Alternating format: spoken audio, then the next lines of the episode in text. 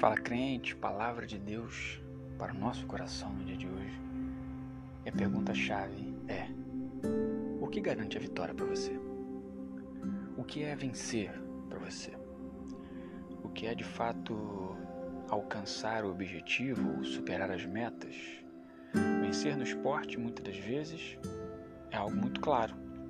O time que ganhou, se for futebol, o time que fez mais gols do que o outro, se for na corrida, aquele que passou primeiro na, cruzando a faixa final, né, a bandeira quadriculada, e por aí vai. Na vida, vencer muitas das vezes é medido dessa forma também. Se você ganha mais do que o outro, você olha, ou as pessoas olham, e talvez enxerguem que você venceu na vida. Sempre quando falamos que alguém venceu, não sei se você já refletiu, isso tem um ar de comparação. Se alguém vence, o outro não venceu, o outro empatou, o outro perdeu. Primeira carta de Paulo aos Coríntios, capítulo 15, versículo muito conhecido. 1 Coríntios 15, versículo 57. Paulo vai nos dizer: Mas, graças a Deus que nos dá a vitória por nosso Senhor, Jesus Cristo.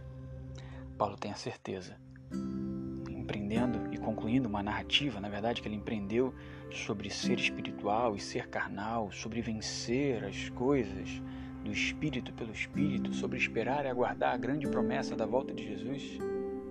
Paulo então conclui dizendo que a nossa vitória está em Jesus Cristo.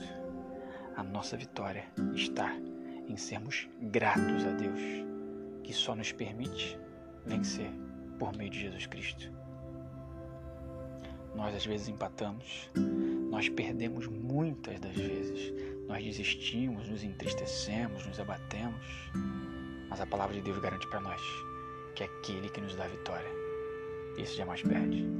Que a sua gratidão tenha como base Jesus Cristo e a fidelidade dele. Que a sua vitória esteja embasada na palavra de Deus, que garante que somos mais do que vencedores por aquele que nos amou.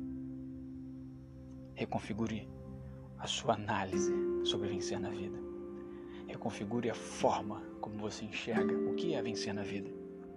E mesmo num ano tão complicado, num ambiente tão difícil, em meio a tantas perdas, tantas dificuldades, decepções, que você possa encontrar o motivo mais nobre de todos, assim como Paulo, em afirmar, graças a Deus, que nos dá vitória pelo nosso Senhor e Salvador Jesus Cristo.